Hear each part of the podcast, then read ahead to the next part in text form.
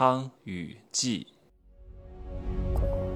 没有事实，没有真相，只有认知，而认知才是无限接近真相背后的真相的唯一路径。Hello，大家好，我是蒸汽学长。今天刚到深圳，来深圳两天，办两件事情。第一件事，取经，不是西天取经，不是取经书，是取男人产生的一种物质，要做胚胎啊，要寄出去。怎么搞的这跟快递一样？明年大概十月份可以拿到宝宝。第二件事情就是考察一个行业，嗯，最近呢。要投资一些未来的新兴产业，去做一些布局，大概要投它个好几家连锁店。就这两件事。今天晚上呢，和这个创始人聊了一下，可能我们明天再去看一下他的实体店，再决定要不要投。今天呢，下了飞机，突然发现我的登机箱忘带了，吓死我了。我登机箱里面的东西是绝对不敢托运的。非常重要的东西，我一律不会托运，一定要控制在我的视线范围之内。结果我下了飞机，没有带下来，顿时惊慌失措，太值钱了，里面可是我的电脑呀！我们就是离不开手机和电脑，不能修手机，也不能修电脑。行吧，这些日程上的事情呢，我就说这么多，然后。我今天要说一些风花雪月之事。嗯，在路上呢，有一个女人给我发信息，说她明天过生日了。我面都没跟她见过，天天说自己是什么舞蹈系的女大学生，啊，经常给我发很多信息，姿色还可以啊。第一年轻，第二会跳舞，我能够给她打个五分左右吧。然后她跟我说：“你什么时候请我吃饭啊？”我连面都没有见过，我也不想跟他见面，然后又给我发来一句：“我明天过生日了，哥哥，请你送我一个礼物，或者送我一个蛋糕吧。”我就回礼物，不好意思，没有礼物。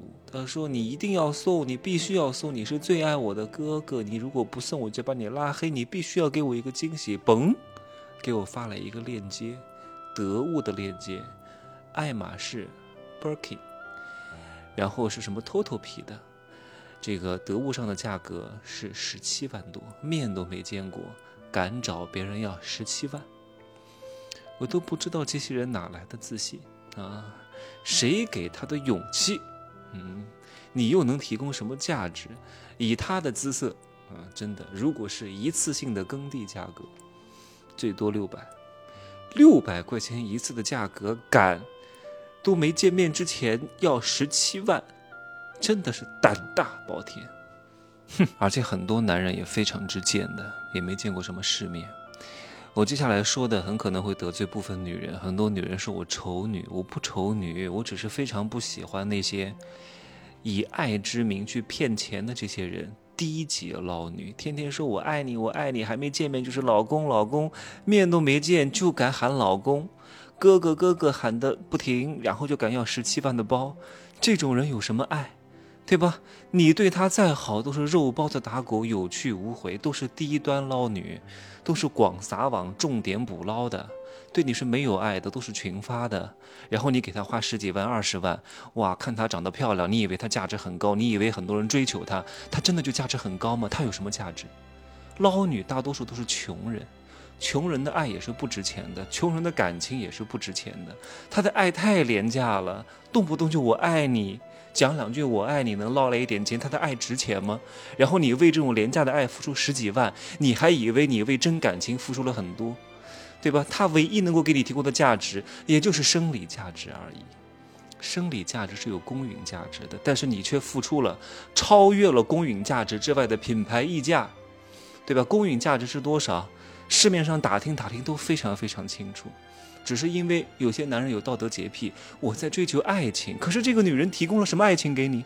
这个女人提供了什么过高的情绪价值给你？过高的利益价值给你？过高的资源价值给你都没有，仅仅只有生理价值而已。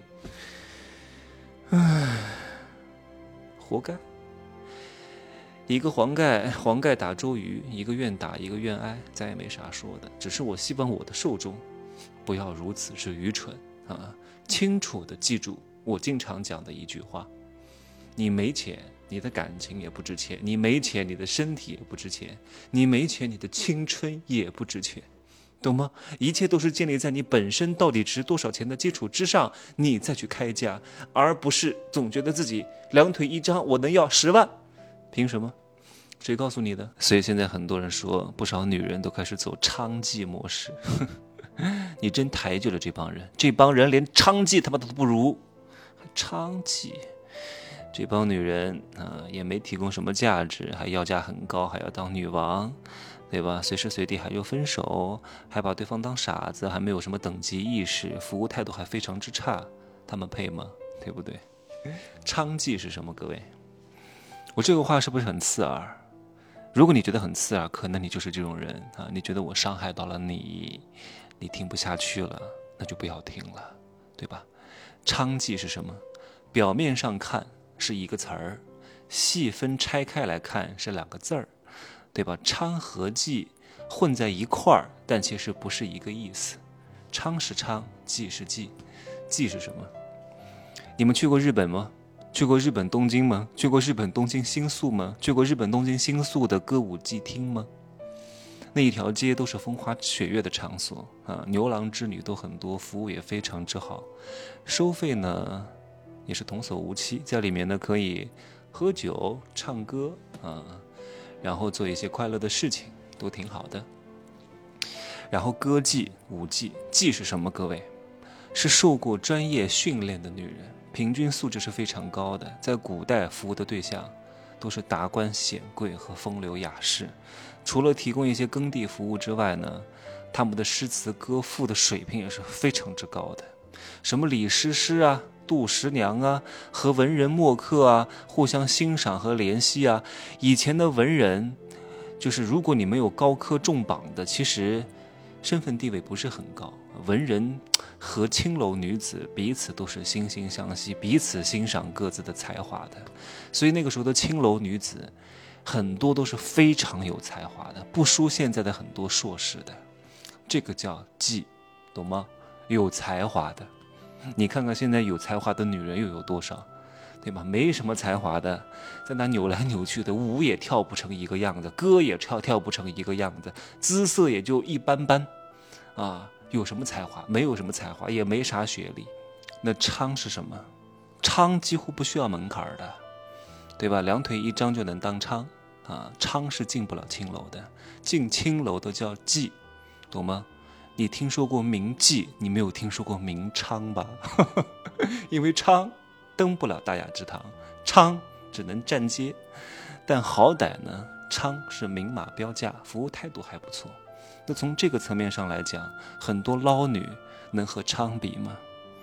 既不如妓，也不如娼，所以娼妓都比很多捞女要高人一等，对吧？各位女人，不要觉得受到了刺激啊！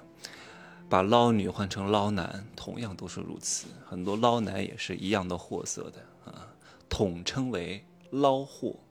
以后不叫捞男或者捞女，叫捞货，货不分男女。就这样说吧，我要早点休息了，拜拜。